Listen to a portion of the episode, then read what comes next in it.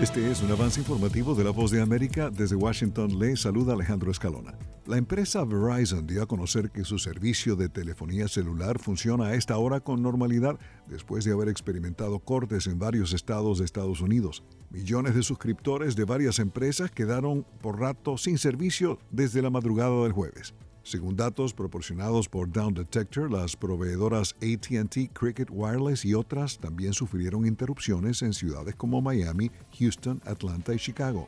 Hasta el momento no se ha dado ninguna razón para la suspensión del servicio.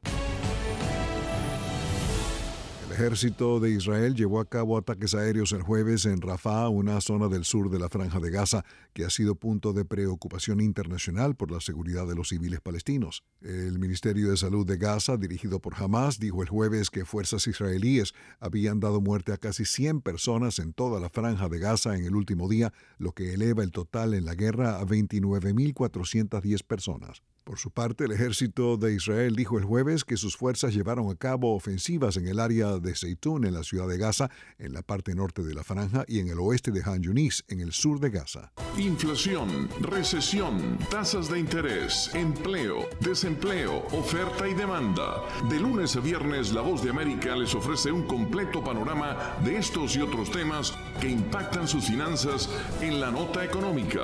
Todas las tardes en las plataformas de radio y web de La Voz de América. Les invita Leonardo Bonet. La campaña electoral de Joe Biden busca conectarse más con el electorado más joven con la aplicación TikTok. A solo unos días de abrir una cuenta en TikTok el domingo del Super Bowl, la campaña presidencial de Joe Biden ya tenía más de 90 mil seguidores. La aplicación china es una fuente regular de noticias para los adultos estadounidenses menores de 30 años, según Pew Research. Por ello, la estrategia política no le sorprendió a algunos analistas. Las encuestas apuntan a una reducción en el apoyo juvenil hacia Biden comparado a Trump. Ante el temor de que China utilice la app para espiar, el gobierno de Biden prohibió que los empleados federales la instalen en sus celulares oficiales. El senador demócrata Mark Warner y su homólogo republicano Josh Hawley están entre los legisladores que han cuestionado la presencia de la campaña de Biden en TikTok. Por su parte, el Ministerio de Relaciones Exteriores de China niega que existan pruebas de espionaje y condena los intentos de restringir la aplicación. Y el director ejecutivo de TikTok asegura que su compañía ha mejorado la seguridad de la plataforma. Verónica Valderas Iglesias, Voz de América, Washington. Este fue un avance informativo de la Voz de América.